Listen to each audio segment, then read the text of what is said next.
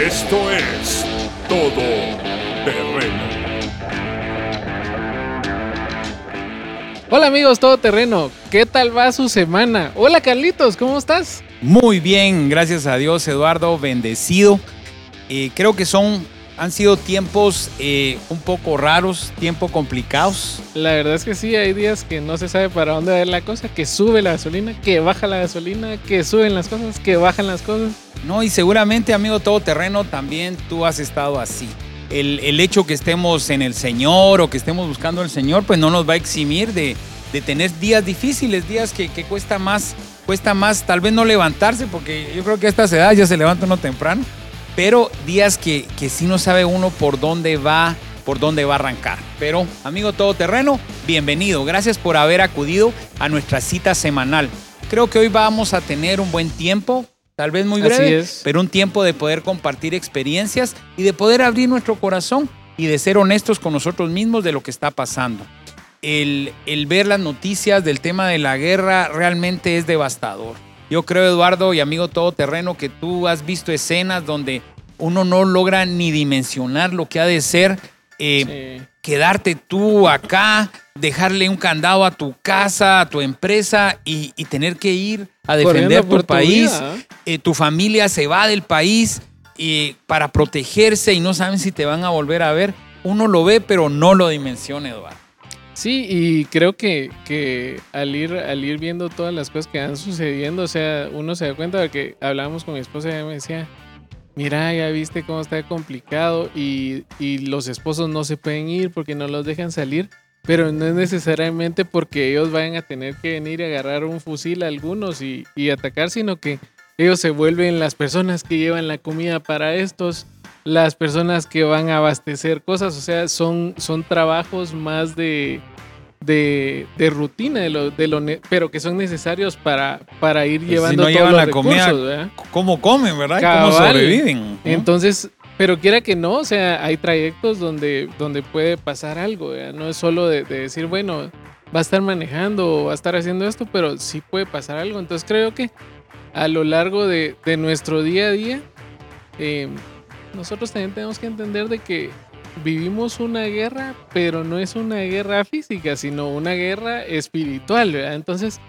toda esta guerra espiritual que nosotros vivimos día a día nos... eh, nos bombardea con cosas que nos pueden pasar. Yo no sé cuántos de nosotros estamos pensando en qué va a pasar el día de mañana o dentro de dos meses se acaba mi provisión y no sé qué voy a hacer. Yo he hablado con, con muchas personas y me dicen, mire, o sea, tengo mi negocio, pero estoy empezando a hacer algo más o ya hice otras dos cosas porque ya solo con uno no puedo. Y, y yo decía, bueno, muchas veces hemos recomendado nosotros leer biografías de, de personas exitosas y muchos de ellos siempre tienen uno dos negocios, hasta diez, para poder cubrir las necesidades del otro cuando hay tiempos, porque no, no todo el tiempo está así. Pero cuando nosotros tenemos solo un negocio, a veces nos frustramos porque cuando están esos parones, no sé cómo te ha ido ahora, Carlitos. Sí, pues mira, el, el tema este de la, de la frustración yo creo que a todos nos visita. Y a veces nos visita más, más eh, veces que a otros. Amigo todoterreno, no sabemos cómo, cómo estás tú, pero eh, para ir entrando en, en materia, yo le decía a Eduardo que nos tendríamos que preocupar si el mundo estuviera quieto y el mundo Sí. estuviera en paz. Ahí nos tendríamos que preocupar. Y es mi teoría, Eduardo y amigo todoterreno, no es eh, filosofía ni dogma, es mi forma de pensar, pero te la traslado. Yo creo que, que tal vez no, no deberíamos de preocuparnos porque en la Biblia dice que cuando ya se oiga sobre paz, paz, paz, paz, paz, es cuando viene el Señor. Entonces, de, de hecho, si nuestra fe está cimentada en la palabra, tendríamos que alegrarnos. Recuérdate que la palabra literalmente Jesús le dijo a sus discípulos, estas cosas los, os he hablado para que en mí tengáis paz. Correcto. En el mundo tendréis aflicción, pero confiad, yo he vencido al mundo. Entonces, cuando oímos todas estas malas noticias, lejos de frustrarnos y ponernos tristes, nos tendríamos que animar. ¿Por qué? Porque la palabra se está cumpliendo. Sí. El- la palabra es viva y esa misma palabra es la que nos va a sacar de esto. Ahora bien, como tú lo decías, no podemos escapar de que sentimos frustración. Y el tema de hoy, Eduardo, es...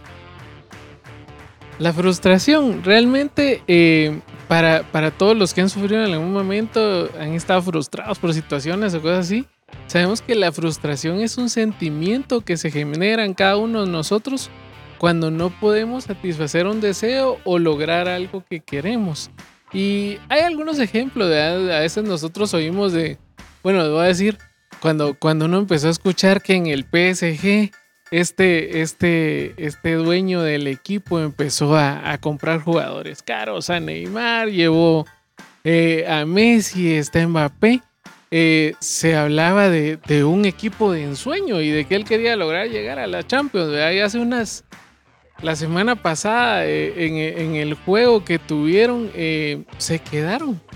Y, y todos decían, se armó el equipo de ensueño y no se pudo lograr. Entonces imagínense la frustración. Y yo miraba que en los titulares de las noticias deportivas salía la cara de este, este chavo, no recuerdo el nombre, pero con un enojo. Y dice que se fue tan enojado a alegarle a los árbitros por el partido que se equivocó de puerta y le alegó a alguien del, del equipo contrario.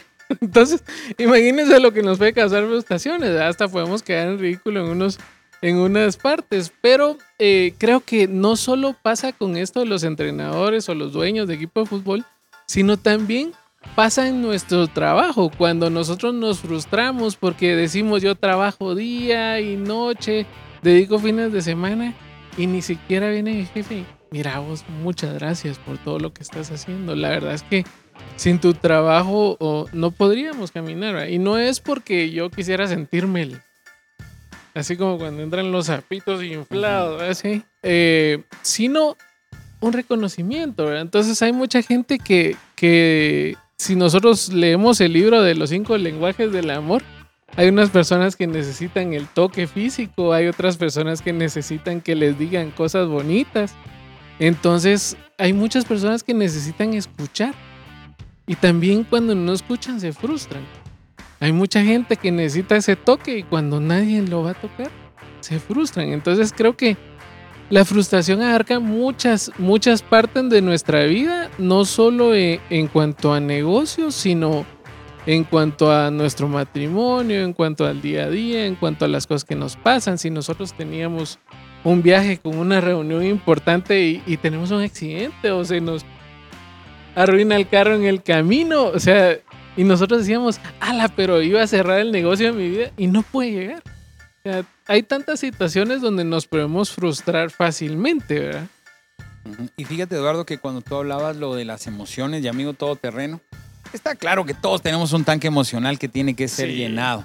El problema es de que muchas veces cuando las personas no lo hacen, esa frustración que tú dices, porque yo la he vivido, ¿eh? yo te puedo levantar la mano y decirte, eh, por, mi, por mi temperamento, por mi carácter, eh, necesito cierta aprobación y a veces no la tengo. Pero mira, hace algunos años aprendí a llegar con esa frustración a la cruz y decirle, Padre bueno, sí. Ah, me siento frustrado por esto, aquí te lo dejo, necesito tu aprobación. Aunque tal vez humanamente no tenga alguien que me dé ese reconocimiento por, por lo que hagas, por X o Y cosas que hagas, ¿verdad?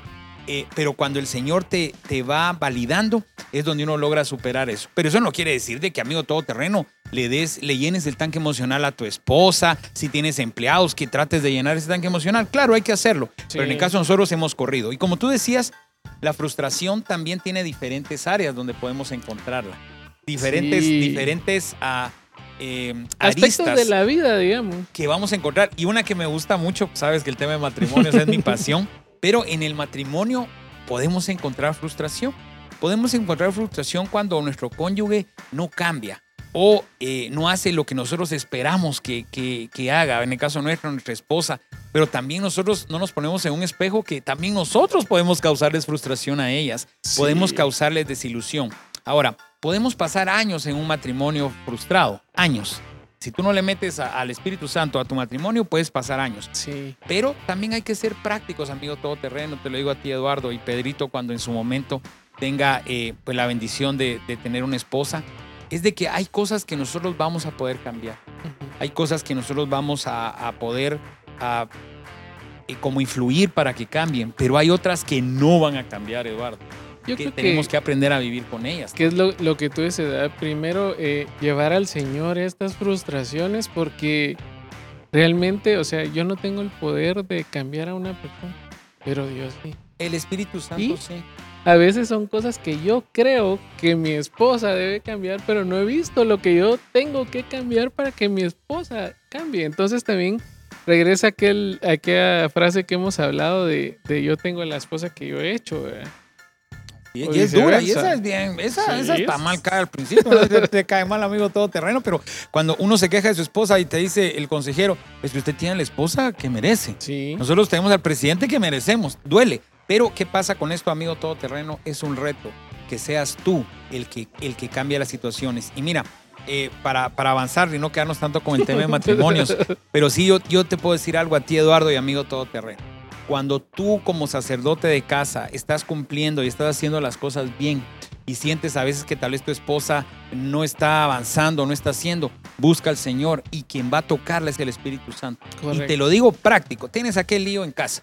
Eh, tal vez eh, eh, tu señora es un poco delicada y tú volviste a infringir la ley, ¿verdad? Te dijeron que, que llegaras temprano, llegaste tarde, te dijeron que hicieras algo y no lo hiciste, te pidieron un favor Se te y no lo hiciste. algo del supermercado. Ok, aprender a aceptar, pero sobre todo poder en ese momento, Eduardo, decir, Espíritu Santo, reconozco mi error, pero Sí. toca a mi esposa, toca a mi esposo, tócalo, Señor, y por favor que entre la paz. Y yo te digo una cosa, la palabra dice, donde está el Espíritu de Dios, ahí hay libertad. Clama el Espíritu Santo en tu matrimonio, en tu hogar, y vas a disfrutar un tiempo de paz. Pero avancemos, Eduardo, que son muchos puntos de, de frustración.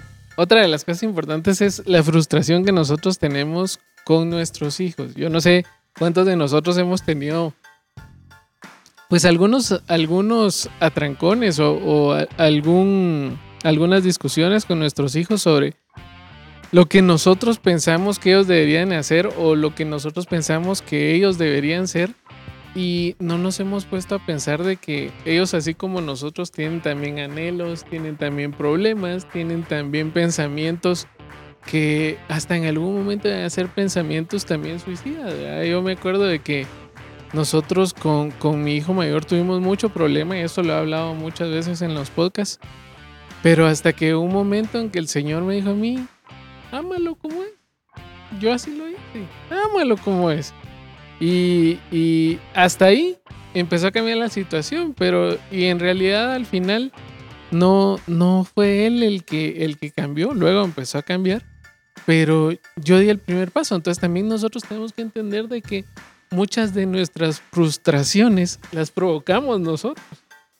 Y eso, y eso creo que, como dice Carlito, duele mucho reconocer que, que las frustraciones que nosotros creamos eh, son las que nos están dañando y dañan a los demás. ¿no? Y, y prepara la entrada para, para el tercero, que son las finanzas. Realmente, ¿a quién de nosotros no nos frustra el que la plata no nos alcanza, eh, que queremos eh, dar cosas a nuestra familia y nos cuesta? Yo creo, Eduardo, que aquí tenemos que tener bien claro en este tipo de frustración la diferencia entre necesidades y deseos. Sí. Porque muchas veces también estamos frustrados porque no podemos tener el iPhone 13. No podemos, qué tristeza. No le puedo dar a un hijo un iPhone 13. Me decía una persona, qué triste que yo no pueda hacerlo. Yo decía, no, qué triste que tu hijo estuviera enfermo. Eso estaría tristeza. Pero Cabal. muchas veces nos perdemos y las necesidades, dice la palabra que Él va a suplirnos todas nuestras necesidades. Pues no dice que te va a suplir todos los deseos. Él sabe que necesitas un vehículo, pero tú quieres X vehículo. Y no quiere decir que Sí. nos quedemos como estancados y ahí lo que venga. No, no, tenemos que ser, pero que eso, el, el tener las finanzas no como las queremos, no cause en nosotros carga, Eduardo. Sí, y solo para agregar, hace unos días hablábamos con mi esposa de, de, de cuando uno ora y, y decíamos, yo sé que nosotros a veces hemos orado porque el Señor nos dé más provisión para lo que nosotros creemos que con eso salimos. ¿verdad? Señor, si me mandas un cliente que me dé tanto mensual, con Uno le eso pone salgo. límites al Señor. No, hombre. yo le digo al Señor qué hacer. Entonces, imagínense qué complicado. Yo diciéndole, Señor, hace esto. Pero, eh, no sé, ese creo que fue un momento de revelación que el Señor le dio a mi esposa. Y Una dice, luz, cayó una luz. Sí, le dice, mira, o sea, ¿por qué no oramos por mayordomía? O sea, ¿por qué no oramos porque el Señor nos ayude a utilizar bien los recursos que ya tenemos? Y segundo, a aprovechar lo que ya tenemos, a disfrutarlo, porque hablamos con Carlito, ¿verdad? uno tiene una casa en el puerto, se vuelven gastos, alguien que lo mantenga y todo lo demás. ¿Y cuántas veces vamos a ir al mes? Una, tal vez. O, o vamos a ir cada dos meses. Entonces le decía yo, está mejor rentar porque primero uno va rentando diferentes casas y segundo lo haces cuando podés. Si no Pues puedes si cada tres meses, haces, lo puedes si hacer no, un no. año, ¿verdad? Entonces, pero ya no tenés un gasto fijo que a la larga de ahí, en lugar de volverse una bendición, se vuelve una carga. Y llegan las frustraciones. No, y como lo dices, me, me gustó, y no es que esté hoy por ahí tu esposa, Ah. seguramente nos está ah, escuchando, pero realmente es eso, hemos sido enseñados a pedir provisión, pero no para manejarla. Yo Sí. creo que a veces muchos tenemos la provisión, pero lo que tenemos es un mal manejo, y el Señor es un Dios de oro. Para avanzar, Eduardo, este me gustó mucho, el de empresa y emprendimiento. Y fíjate que muy breve, el, yo tuve la oportunidad de abrir otra empresa Eh, adicional y, y yo decía, bueno, eh, levantar esta que tenemos después de la mano del Señor fue muy difícil, pero se logró. Este otro tipo de negocio que iba a poner es mucho más fácil. Yo dije, no, va a estar facilísimo. Lo tuve dos años, Eduardo, y para no darle muchas vueltas, quebró. Me quedé endeudado pagando el, el- el- el emprendimiento que iba a ser bien fácil, ¿verdad? Y eso me causó frustración. Sí. Pero el Señor en su misericordia, yo le decía, Padre, ¿qué pasó? Tú conoces, Señor, mi corazón, que yo quería Yo hacer hice todo lo que y esto". podía. Y el Señor me dijo, no, no hiciste todo lo que podías, ni todo lo que tenías que hacer. Ajá. Y todavía el Señor en su misericordia, en, en algún podcast les voy a contar bien cómo el Señor me sacó de ese quiebre financiero y gracias a Él ya me reemplazó la empresa y hoy tenemos otra que bendito Dios va caminando muy bien, hoy tomando las medidas que no tomamos. Pero eso en su momento causó frustración. Yo creo que todo esto es parte de un aprendizaje, o sea, el Señor, el Señor sabe de qué somos capaces y de qué no, y cuál es la forma en que más vamos a aprender, ¿verdad? Porque los errores que cometiste en la empresa anterior, me imagino que son las alertas que ya tenés. No, pero ya lo esta, estaba repitiendo en esta también. Ya estaba ya puro que bolo. no, no aprende. No aprende uno. Puro bolo, no, ya no vuelvo a tomar y otra vez. Pero el Señor en su misericordia, pues ahí me, me, me jaló, me jaló. Ah, bueno, eso está bueno. Entonces, tiene que orar por, Amén. por, sabiduría. Ah, y por mayordomía. y mayordomía. Bueno, la parte de salud la hemos, la hemos replicado muchas veces. Yo sé que habemos muchos que, no, que nos paramos frente al espejo y tal vez ya no nos queda la camisa. Yo me mata la risa porque eh, estaba un día que íbamos a ir a una reunión y como yo casi no uso ropa de, de vestir, a traje y todo así. Y eh, cargo el mismo de siempre. Mi esposa dice que yo solo salgo en las fotos con la corbata diferente o con la camisa diferente. Así estamos, Pero así eh, cuando me puse la camisa le dije, ala, hoy sí estoy bien gordo, pero no con esas palabras, ya te imaginas así, cochito y todo lo demás. Y mi esposa se mataba la risa y, y- y de ahí fue que empezamos el proceso de, de, la, de la nutricionista y todo y mm, empezamos a bajar y ya se empezó a ver las cosas bonitas.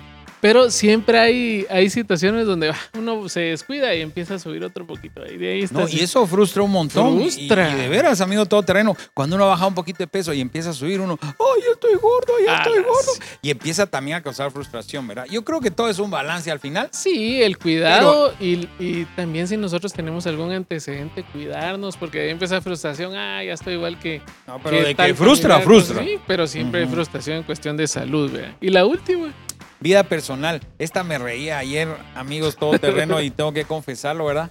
Eh, el temperamento sanguíneo tiene eh, cierta tendencia no a ser moroso, pero no paga a veces rápido. Y fíjate que yo me he preocupado mucho por eso y siempre lo he dicho, le damos gracias a las empresas de tarjeta de crédito porque como te cobran tanto, nos han enseñado. Pero mira lo que me pasa ayer, qué frustración la que cargaba. Eh, dije, ah, tengo que pagar la tarjeta y la fui a pagar. Y que se había que pagar la antier, Eduardo. Me estaba, estaba tan molesto conmigo mismo porque es un detalle tan pequeño, pero yo le había puesto coco y se me volvió a pasar. Entonces dije, no, tengo que tomar otras medidas, tengo que poner otra alarma, tengo que poner otro, otro aviso, porque eso causó frustración en mí. Y tal vez, amigo terreno, son cosas, todo terreno son cosas pequeñas, pero al final te molestan y te quitan la paz, pero está en mis manos. sí, y como decía Carlitos, hay situaciones en la vida que vivimos el día a día, pero también cómo estamos nosotros con nuestros pecados. Acuérdense que cada uno de nosotros cometemos pecados en el día y a veces ni nos acordamos. Yo me acuerdo de la, la oración que hacía David donde decía aún de las cosas que ni me acuerdo, ¿verdad? Entonces, creo que, que también hay muchos de nosotros que estamos frustrados porque venimos arrastrando un pecado desde hace mucho tiempo y que nosotros no logramos vencer, pero porque lo hemos hecho con nuestras fuerzas y no, y no lo hemos llevado ante el Padre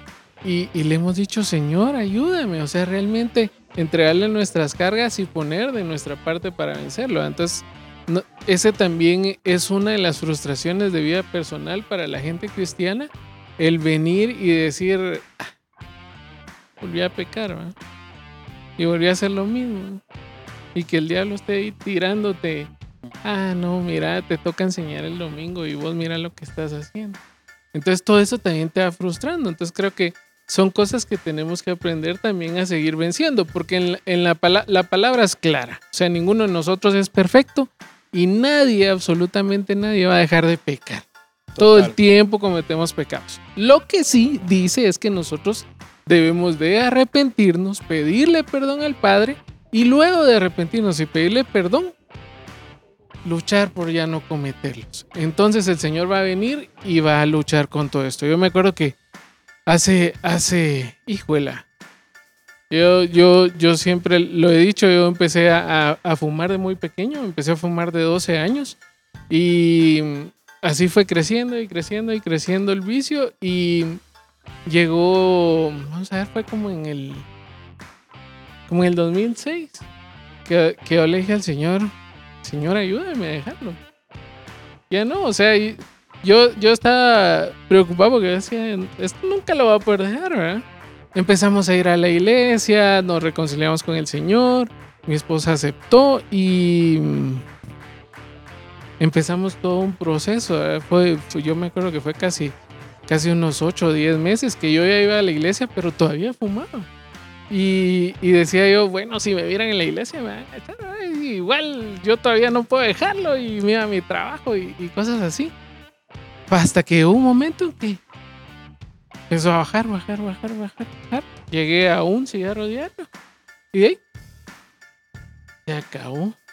Y dije yo, bueno, o sea, el Señor hace. Yo también he oído historias de, de personas que dan Señor, dejar y en- al otro día ya no, rico. Pero también te puedo decir, o sea, no con todos funciona esa situación.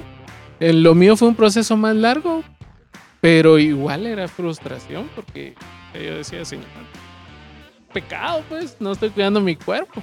Entonces creo que, que cada uno de nosotros también ha pasado por todas esas frustraciones, pero lo más importante es venir y entregárselo a nuestro Dios y abrir los ojos sobre los asuntos que nosotros estamos pasando. Ahí hay alguien del- de quien tenemos que aprender mucho en la Biblia sobre la frustración. No sé, Carlitos, ¿qué nos quiere contar?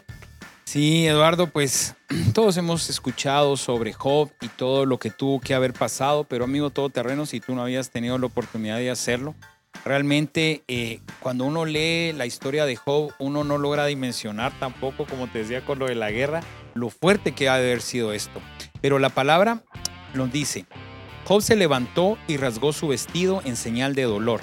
Después se rasuró la cabeza y se postró en el suelo para adorar y dijo, Desnudo salí del vientre de mi madre y desnudo estaré cuando me vaya. El Señor me dio lo que tenía y el Señor me lo ha quitado. Alabado sea el nombre del Señor.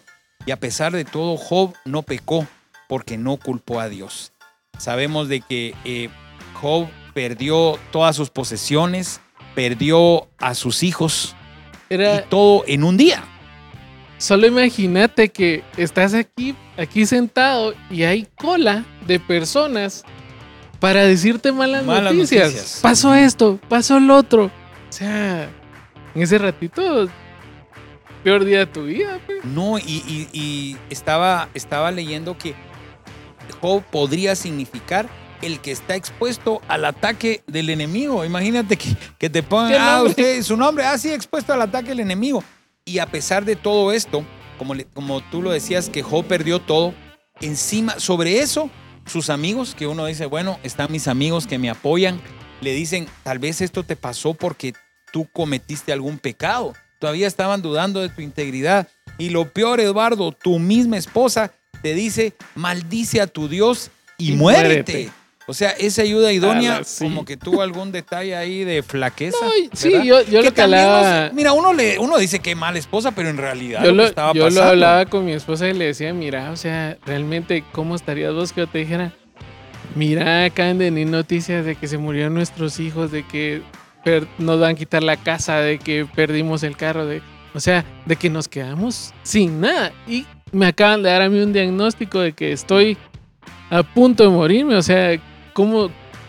Creo que todos tenemos diferentes reacciones y, y hay algunas cosas que queremos hoy aprender de Job, como por ejemplo, no decir cosas que no debemos. En, el, en Job 3 hay una parte donde Job empieza a maldecir el día en que nació.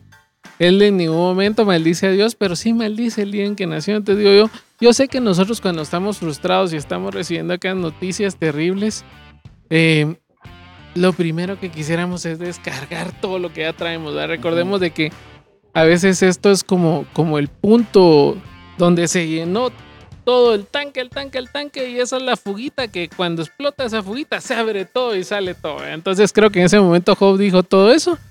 En Job 4, del 3 a 5, dice, le dice uno de sus amigos, antes alentabas a mucha gente y fortalecías a los débiles. Tus palabras dan apoyo a los que caían. Animabas a los de rodillas temblorosas. Sin embargo, ahora que las desgracias te acosan, te desanimas y te llenas de miedo cuando te afectan a ti. Entonces, creo yo que en un momento en que nosotros necesitamos más apoyo de nuestros amigos, alguien que nos escucha y todo, viene esto así a recalcar de, ahora que te pasó a vos, está duro, ¿ah? Casi que eso le está diciendo. Y ¿ah? estás hablando que son tus amigos. Sí. Pero mira, lo más lindo de esto es de que eh, hemos hablado en unos podcasts de que hay que tener a las personas importantes que te rodean y, y dentro de eso están los amigos. Pero hay amigos que, como la palabra lo dice, se muestran más que los hermanos. Ahora, para poder avanzar con Job, es de que realmente Job pasa todo este proceso de frustración, pasa todo este dolor que, que seguramente estaba sintiendo. Y cuando él le hace su reclamo a Dios, me encanta cómo Dios le contesta entre autoritario y sutil y amoroso, ¿verdad? Donde le dice, entonces el Señor le dijo a Job, ¿todavía quieres discutir con el Todopoderoso? ¿Tú criticas a Dios, pero tienes las respuestas? Entonces Job responde al Señor, no soy nada. ¿Cómo podría yo encontrar las respuestas? Me taparé la boca con la mano. Ya hablé demasiado, no tengo nada más que decir. Imagínate poder en ese momento, Job baja eh, su servicio y dice, Señor, tú eres todo, tú decidiste esto y yo voy a decir sí, amén. Y yo creo que ahí es donde empieza el proceso de restauración de Job. Sí, y yo no sé qué tanto nosotros estamos listos para retractarnos cuando empezamos por frustración a decir cosas o hacer cosas y, y a realmente pedir, pedir perdón y decir que, que vamos a tomar una acción por algo que estamos haciendo. O sea, yo no sé si nosotros estaríamos dispuestos a hacer como dijo Job en Job 42, 5 al 6, que dice, hasta ahora solo había oído de ti pero ahora te he visto con mis propios ojos. Me retracto de todo lo que dije y me siento en polvo y ceniza en señal de arrepentimiento. Eso es reconocer que hay un Padre. Eso es Amén. reconocer de que no importa nuestras frustraciones, lo que estemos pasando, nuestro Dios está ahí. Amén. Y mira eh, en el 42.10, que es como el, el- como es la guinda en el pastel de toda la historia. Cuando Job oró por sus amigos, el Señor le restauró su bienestar. Es más, el Señor le dio el doble de lo que tenía antes.